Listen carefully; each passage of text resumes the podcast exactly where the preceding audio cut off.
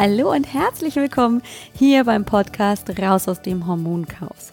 Mein Name ist Alex Broll, ich bin Heilpraktikerin und ich freue mich so sehr, dass du heute hier bist, dass du wieder eingeschaltet hast und wir ein wenig Zeit miteinander verbringen können. Komm, lass uns gemeinsam schauen, wie du deine Gesundheit wieder selbst in die Hand nehmen kannst, ganz besonders, wenn deine Hormone aus dem Gleichgewicht geraten sind. Und lass uns auch schauen, was du tun kannst, um dich wieder gesund, fit und ausgeglichen zu fühlen. Ja, hallo, willkommen zurück. Heute sind wir, ich kann es kaum glauben, schon bei Folge 9. Ist das nicht krass? Also, ich äh, glaube, dass äh, das schon einige richtig, richtig informative und coole Folgen geworden sind.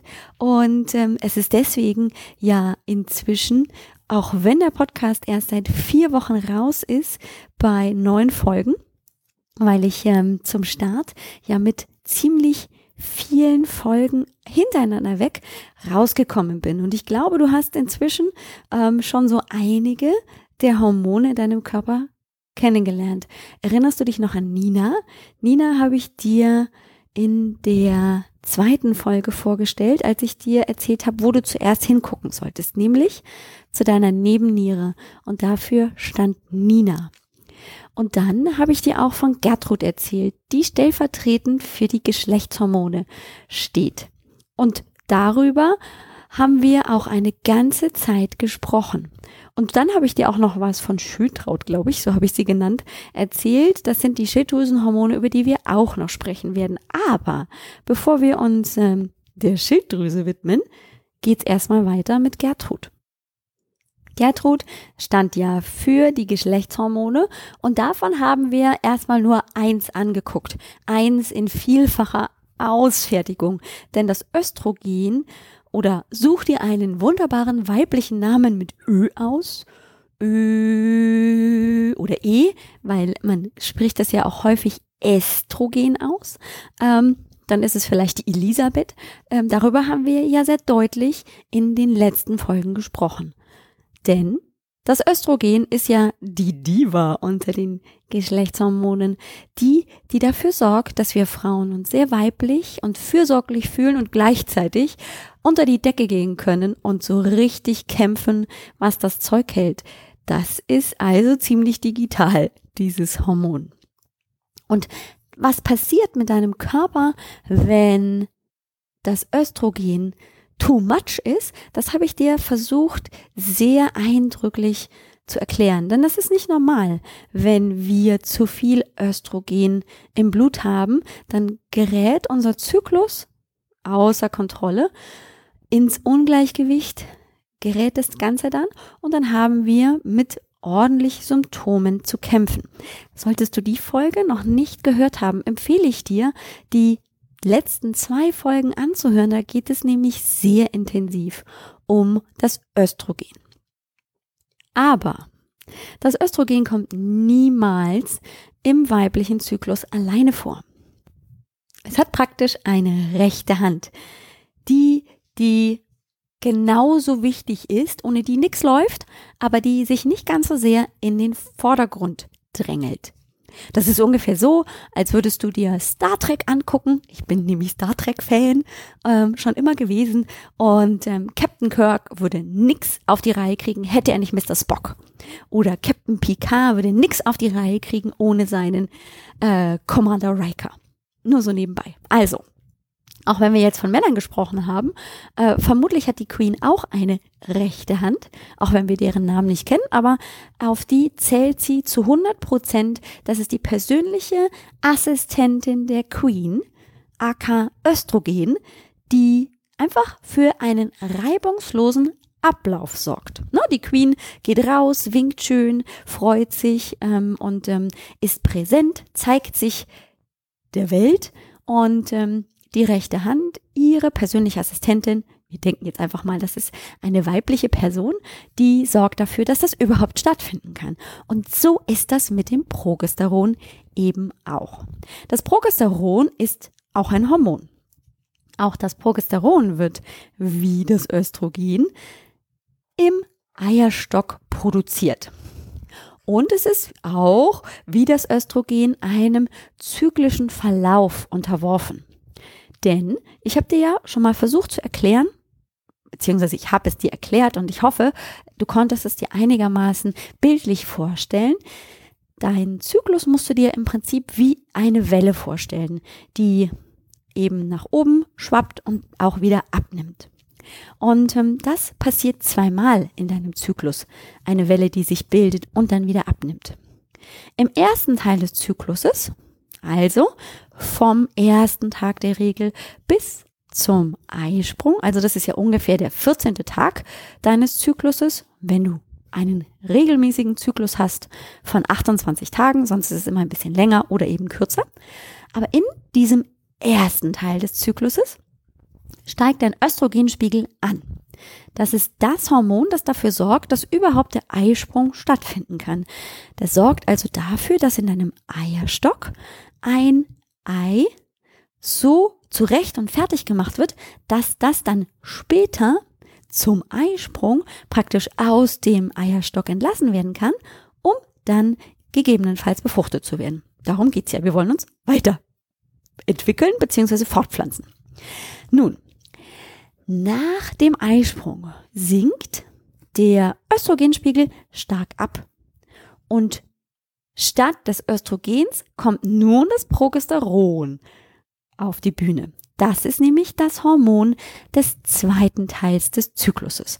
Das Hormon wird als Hormon produziert auch im Eierstock und zwar ist es aus dem Gelbkörper, der entsteht, wenn das Ei, das ja vorbereitet wurde für den Eisprung, dann den Eierstock verlassen hat und entlang des Eileiters wandert Richtung Gebärmutter. Und der Teil, der nicht mit praktisch auf die Reise geht, das ist der sogenannte Gelbkörper. Der bleibt im Eierstock und der produziert Progesteron. Und das tut er ziemlich gut, hoffentlich bei dir. Sonst haben wir ein Problem. Sonst könnte nämlich sein, dass dein Zyklus ziemlich durcheinander geraten ist. Aber lass uns doch erstmal gucken, was das Progesteron überhaupt tut. Wenn alles gut läuft, dann hat nämlich das Progesteron bestimmte Aufgaben, die es erfüllen muss, damit das vermeintlich befruchtete Ei, das ja nach dem Eisprung für zwei bis drei Tage befruchtet werden kann von einer männlichen Samenzelle, dann im in der Gebärmutter-Schleimhaut einen Platz findet, um sich dort einzunisten, um dann daraus einen kleinen Menschen weiter entstehen zu lassen. Das Progesteron ist also dafür verantwortlich, dass erstmal keine Gebärmutterschleimhaut mehr weiter aufgebaut wird.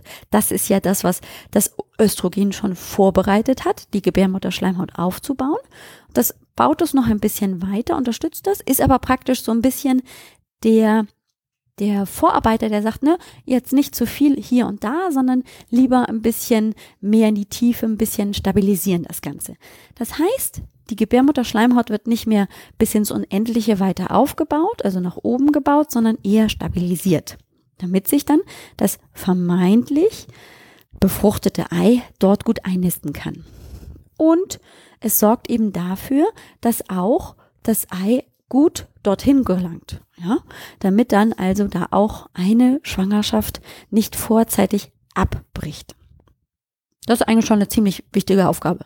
Wenn ich nämlich ein Kind möchte, dann sollte mein Progesterongehalt und der Progesteronspiegel im Blut gut sein, damit die Schwangerschaft eben bestehen kann. Es regt aber, und jetzt kommen noch zusätzlich ganz, ganz viele Aufgaben dazu, auch den Stoffwechsel an. Es unterstützt nämlich das Schilddrüsenhormon.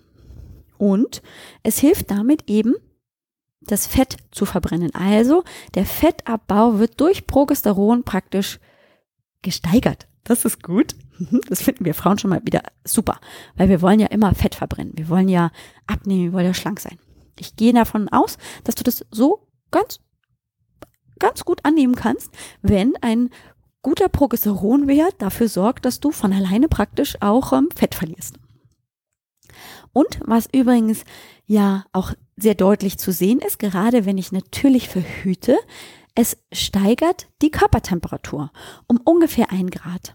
Und die Frauen, die eben natürlich verhüten, die nehmen ja regelmäßig täglich nach dem Aufstehen ihre Temperatur ab und können dann im Verlauf feststellen, wann der Eisprung stattgefunden hat, weil ungefähr zwei, drei Tage nach dem Eisprung die Temperatur ansteigt. Das ist nämlich dann, wenn das Progesteron deutlich an Intensität in unserem Blut zunimmt.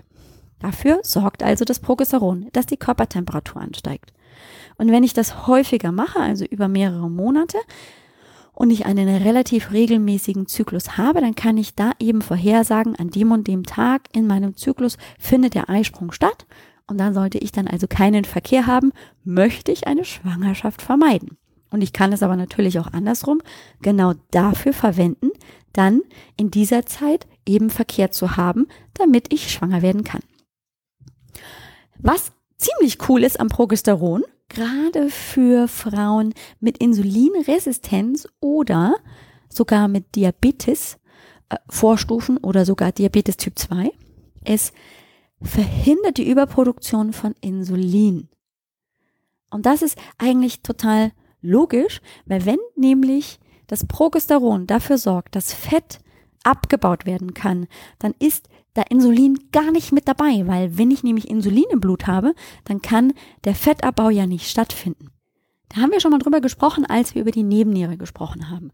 Aber nur damit du das einfach im Kopf hast, also das Progesteron sorgt für Fettabbau und eben auch damit dafür, dass das Insulin nicht in Übermaß im Blut vorhanden ist, was ziemlich gut ist, weil wir ja heutzutage durch ähm, häufig durch die Ernährung einfach ständig so einen Insulinausschub haben aus der Bauchspeicheldrüse und das ist ja negativ. Das ähm, verhindert praktisch auch mit das Progesteron. Ein ausgeglichener, guter Progesteronspiegel sorgt zum Beispiel auch für einen guten und tiefen Schlaf im zweiten Teil des Zykluses. Und es regt praktisch die Wasserausscheidung aus. Das heißt, ich kann einfach da möglicherweise häufiger aufs Klo gehen, beziehungsweise ich lagere nicht so viel Wasser ein. Und es ist zum Beispiel auch nachgewiesen worden in hohen Konzentrationen im Hirn, also in unserem Gehirn. Ähm, man konnte viele Progesteronrezeptoren im Gehirn ausmachen, so dass man davon ausgeht, dass auch da die Wirkung eine wichtige ist. Und inzwischen hat man so den Verdacht, dass also auch ein, Progesteron, ein hoher Progesteronspiegel die Konzentration steigert, gleichzeitig eben sich auch positiv auf die Ausschüttung von Serotonin, einem Glückshormon in Anführungszeichen, auswirkt und deswegen auch eben die Stimmung positiv beeinflussen kann. So, jetzt lass uns mal kurz durchatmen. Das ist immer eine Menge Info, was so ein Hormon alles macht. Mir ist allerdings auch wichtig, dass du das weißt, denn wenn du weißt, was normalerweise dieses Hormon täte und es aber möglicherweise bei dir nicht tut, dann kannst du ja Rückschlüsse darauf stellen, was vielleicht bei dir gerade nicht funktioniert. Weil wenn du weißt, dass du eigentlich im zweiten Teil des Zykluses entspannt schlafen könntest, dass ähm, du eben kein Wasser einlagerst, sondern dass das überhaupt gar kein Problem ist, dass der Stoffwechsel angeregt ist, dass du dich fit und gesund fühlst, richtig wohl in deinem Körper und du tust es nicht im zweiten Teil des Zykluses, könntest du dich vielleicht schon fragen, hm, ist bei mir vielleicht der Östrogengehalt nicht ganz so richtig, wie es sein sollte. Und jetzt möchte ich dir gerne, bevor wir mal so richtig reingehen in das Thema, was läuft denn dann schief, wenn der Progesteronwert zum Beispiel zu niedrig ist, möchte ich dir mal erzählen, was vielleicht Ursachen dafür sein könnten, dass der Progesteronwert in deinem Körper im zweiten Teil des Zykluses zu niedrig wäre. Rein hypothetisch dann könnte es einfach daran liegen, dass du älter wirst. Sorry, wenn ich das jetzt so deutlich sagen muss, aber ich bin ja jetzt auch jugendliche 40 und ähm, stelle fest, auch hier bei mir ähm, wird mein Zyklus auf jeden Fall sich langsam verändern und das tut er schon seit zwei, drei Jahren. So dass ich hin und wieder einfach mal vielleicht sogar mit Schmierblutungen zu tun habe. Denn die Frau ist natürlich ab ungefähr Mitte 30, also ab einem Alter von 35, natürlich auch dabei, langsam die Arbeit in ihren Eierstöcken einzustellen. Ja, das ist noch nicht ganz so schnell dann der Fall, dass sie komplett aufhören zu arbeiten, die Eierstöcke, aber es beginnt bereits im jugendlichen Alter von 35, dass hin und wieder zum Beispiel mal ein Eisprung ausbleibt. Das liegt daran, dass wir älter werden. Das flippt und flutscht und geht alles vielleicht noch gut mit 30 oder mit 25. Da haben wir jede Menge Eizellen, die da zum Eisprung bereit sind, aber das nimmt dann tatsächlich im Alter schnell ab. Und hin und wieder kann es tatsächlich aus verschiedensten Gründen sein, dass mal ein Eisprung ausbleibt. Also das Älterwerden ist mit, mitunter ein Grund, warum ich mit einem niedrigeren Progesteronwert zu kämpfen habe. Denn du erinnerst dich, nur wenn eine Eizelle praktisch gesprungen ist und der restliche Teil von dieser Eizelle im Eierstock zurückbleibt als Gelbkörper, der ja dann Progesteron produziert, kann ich Progesteron im Blut haben. Ja, also da haben wir schon eine Schwierigkeit. Wenn es keinen Eisprung gab, gibt es auch kein Progesteron. Und Frauen in den Wechseljahren oder dann eben kurz vor den Wechseljahren haben genau damit häufig eben auch zu kämpfen. Ja, natürlich nimmt auch die Funktion ähm, des Eierstocks Östrogen zu bilden ab, aber natürlich nehme ich ja häufig auch heutzutage viel Östrogen von außen zu mir aber Progesteron ist jetzt nicht so verfügbar in der Ernährung. Von daher kann es eben häufiger zu einem Missverhältnis zwischen Östrogen und Progesteron kommen, so dass ich im zweiten Teil des Zykluses zu viel Östrogen im Vergleich zum Progesteron habe. Und eigentlich sollte es anders sein. Im zweiten Teil des Zykluses sollte ich mehr Progesteron im Verhältnis zu Östrogen haben. Und wenn das nicht der Fall ist, dann können Symptome entstehen, die für einen Progesteronmangel dann eben typisch sind. Hm.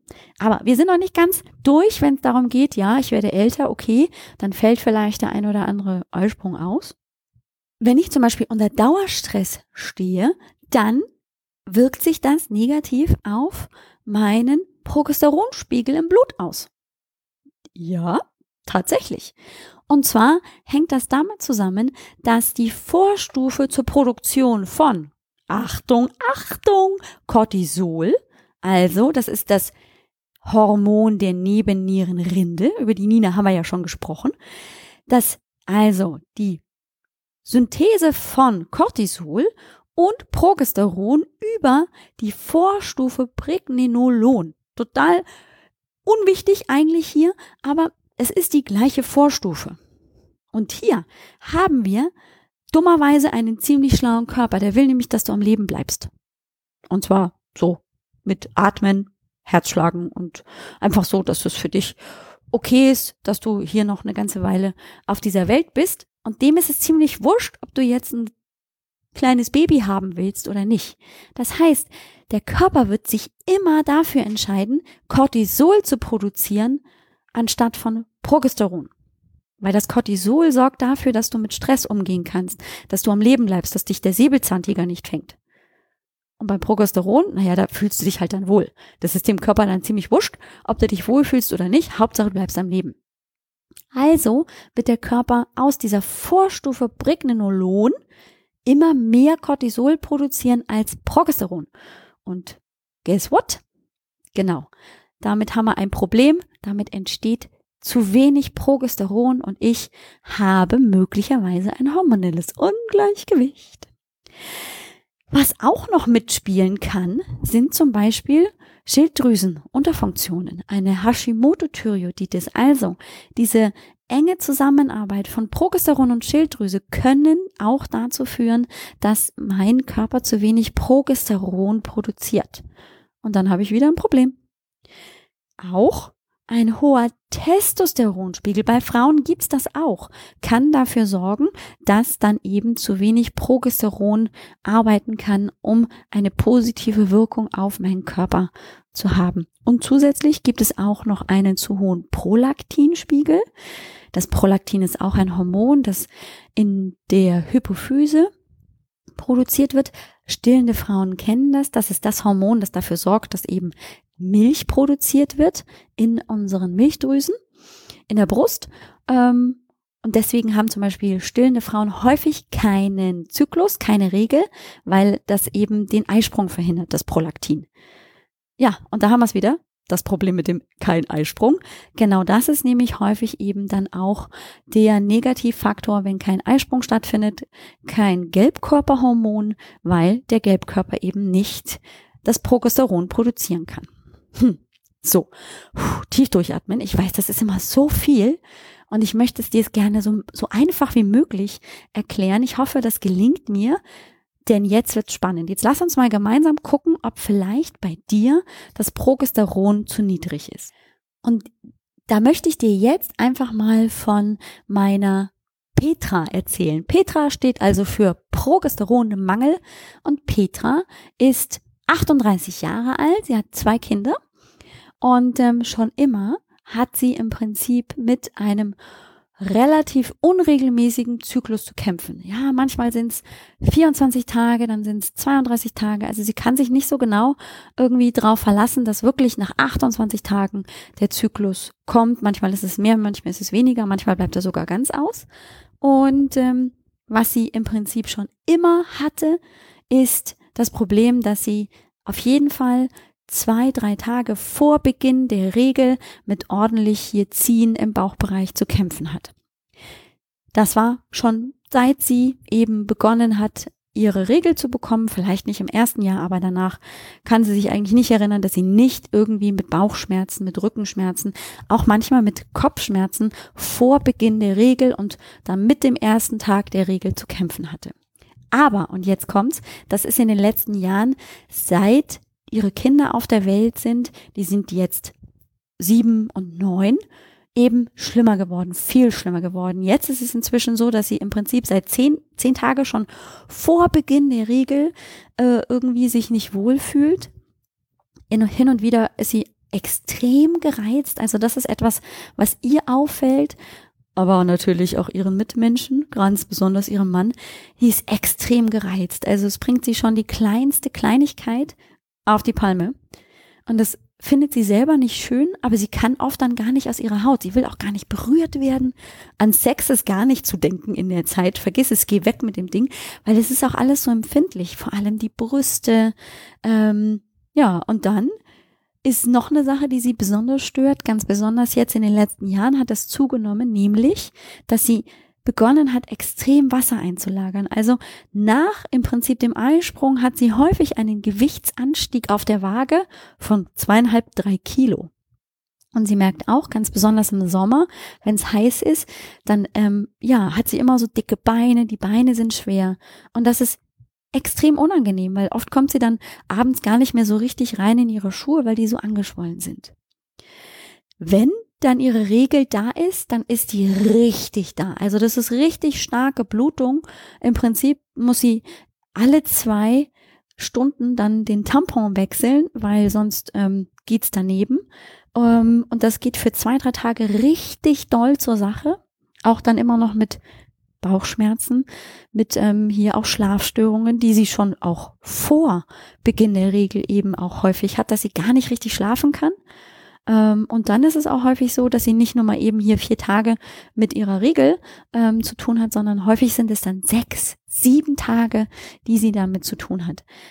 Wir merken also, wenn wir uns hier Petra angucken, die hat ordentlich mit dem Thema Menstruation zu tun. Das schränkt die in ihrer Lebensqualität ordentlich ein. Ja, wenn ich im Prinzip zehn Tage vor Beginn der Regel schon damit zu kämpfen habe, dann habe ich ungefähr sechs, sieben Tage noch zusätzlich mit der Blutung und den Begleiterscheinungen zu tun. Da bleibt ja gar nicht mehr viel im Monat an Entspannung, an einfach auch genießen, an Lebensgefühl, an Wohlfühlen.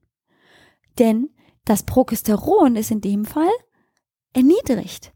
Und die kann sich gar nicht im zweiten Teil des Zykluses wohlfühlen in ihrem Körper. Und das ist aber eigentlich ja genau die Aufgabe vom Progesteron. Dass ich meinen Körper vorbereite auf eine mögliche Schwangerschaft. Das bedeutet ja nicht, dass er jetzt dann hier äh, völlig gereizt durch die Gegend laufen muss. Nein, ich kann mich, wenn mein Progesteronwert ausgeglichen ist im Vergleich zum Östrogen, kann ich mich auch in meinem Körper wohlfühlen. Es gibt Ärzte, die nennen das auch das natürliche Antidepressivum. Wenn ich aber Stimmungsschwankungen habe, schon vor Beginn meiner Menstruation, ist da nicht mehr viel von natürlichem Antidepressivum vorhanden. Dann ist definitiv etwas nicht im Gleichgewicht. Und genau das ist eben bei vielen Frauen der Fall. Und zwar nicht nur jetzt bei Frauen, die noch im gebärfähigen Alter sind, sondern eben auch bei Frauen in den Wechseljahren. Weil natürlich sich dadurch, dass ich eben in die Wechseljahre komme und möglicherweise natürlich der Eierstock langsam die Produktion von Östrogen, aber ja eben auch von Progesteron einstellt, sich die, das Defizit von Progesteron in meinem Blut, das ja auch nicht mehr produziert wird, sehr viel stärker auswirkt als tatsächlich der Östrogenmangel. Hm.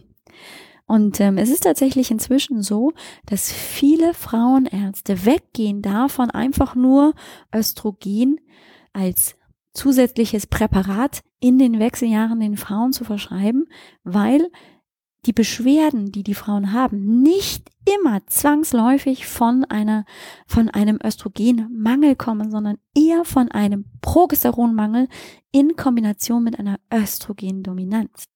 Denn ich produziere ja immer noch ein wenig Östrogen auch zum Beispiel in meinem Fettgewebe. Und wenn ich natürlich in meinen Wechseljahren einfach ein bisschen an Gewicht zulege, dann kann in meinem Fettgewebe eben noch Östrogen produziert werden. Wenn das eben sehr viel Fett ist, dann wird auch damit praktisch die Östrogenproduktion gesteigert. Aber das Progesteron, das wird eben nicht im Fettgewebe produziert. Damit fällt im Prinzip dort der Spiegel ab, weil auch das im Eierstock nicht mehr produziert wird und dann habe ich den Salat dann habe ich eben mit den Symptomen, die ich dir gerade mit Hilfe von Petra erklärt habe, und ähm, damit tue ich mich schwer. Ich komme gar nicht runter. Ich bin total angespannt, gereizt, fühle mich nicht ausgeruht, nicht fit.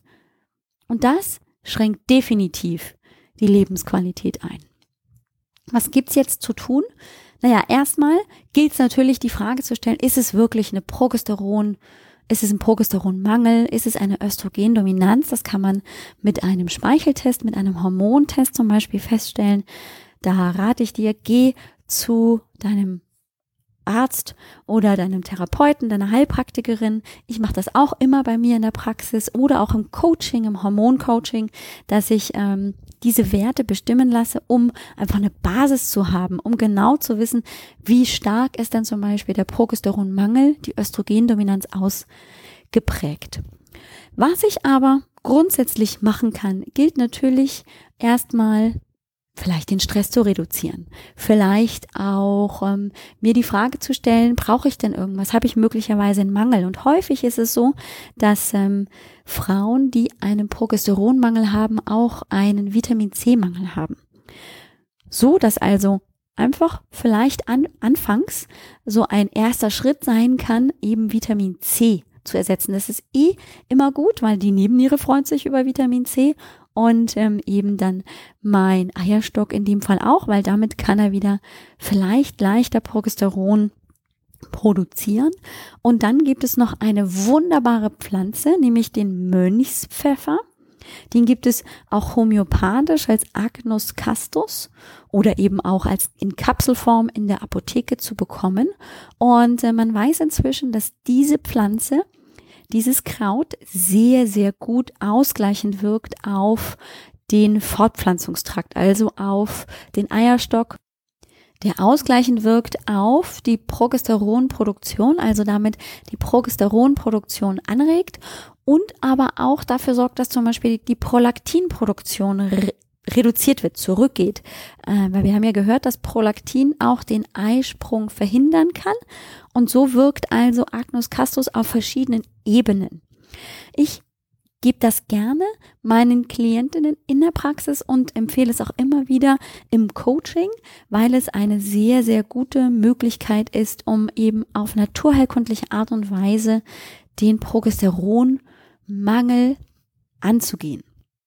Es gibt natürlich noch andere Lösungen, um ähm, genau diesen Progesteronmangel auf die Spur zu kommen und ihn dann auch zu kompensieren. Das ist dann häufig aber natürlich komplexer, weil es dann eben auch andere Hormone gibt, die da noch mit reinspielen. Ähm, da empfiehlt es sich dann auf jeden Fall die Unterstützung von einem Therapeuten in Form vom Hausarzt, vom Gynäkologen oder eben auch vom Heilpraktiker zu suchen. Und wenn du dir jetzt die Frage stellst, könnte es denn sein, dass ich tatsächlich eben aufgrund von dem Beschwerdebild, das die Alex von der Petra gerade erzählt hat, an einem Progesteronmangel leide, dann lass uns doch mal darüber reden, was du dann gegebenenfalls auch noch konkreter machen kannst. Äh, dafür biete ich nämlich meine kostenlose Sprechstunde an auf www.alexbroll.com-sprechstunde biete ich dir eben ein Buchungsportal an, wo du dir jetzt sofort den Wunschtermin deiner Wahl aussuchen kannst, um dann einfach mit mir Zeit zu verbringen, mir von dir zu erzählen, was dich beschäftigt, was vielleicht auch deine Herausforderungen und auch dein Beschwerdebild ist, damit ich dann eben mit dir zusammen auch schon mal die ein oder andere Lösung dafür entwickeln kann. Ich erzähle dir dann auch gerne, wie ein Hormoncoaching bei mir funktioniert, warum es eben bei mir nicht nur um das bloße Feststellen von Hormonen ist und dann dementsprechend eine Therapie Empfehlungen zu entwickeln, sondern warum es eben auch darum geht, im Prinzip mental zu gucken, was dich vielleicht gerade da beeinflusst, warum der Körper so reagiert, denn der Körper reagiert immer auch auf einen mentalen Trigger, mit diesen bestimmten Symptomen und die gemeinsam mit dir herauszufinden, das ist eben das Hormoncoaching. Also nicht nur den biochemischen, körperlichen Teil anzugucken, sondern auch den mentalen, geistigen mit anzugucken, um dich ganzheitlich wieder ins Gleichgewicht zu bringen. Und wenn du Lust hast, kannst du eben auf www.alexbroll.com-sprechstunde diesen Termin jetzt für dich sofort buchen. Und ich habe noch eine kleine Sache, die ich dir erzählen möchte. Und zwar habe ich einen kleinen Fragebogen entwickelt, der sich sehr gezielt eben mit den Symptomen bei Hormonungleichgewichten beschäftigt. Und ähm, den kannst du dir ohne Probleme gerne runterladen und machen. Du musst dafür gar nichts tun, außer bei mir auf die Startseite zu gehen auf www.alexbroll.com. Und dort findest du, wenn du so ungefähr ein Viertel runterscrollst, eben einen kleinen äh, Bilderteil. Dort sind diese sieben Seiten praktisch aus gezeichnet. Dafür kannst du sie als Bild finden. Wenn du draufklickst, kannst du es runterladen und dann sofort diese Fragebögen im Prinzip ausfüllen. Einfach nur kreuzen, was trifft auf dich zu. Und wenn du dann noch eine Auswertung haben möchtest, kannst du die eben gerne bei mir bestellen, äh, indem du mir deine E-Mail-Adresse und deinen Namen gibst. Und dann bekommst du nicht nur die Auswertung, sondern eben auch noch weiteres dazu.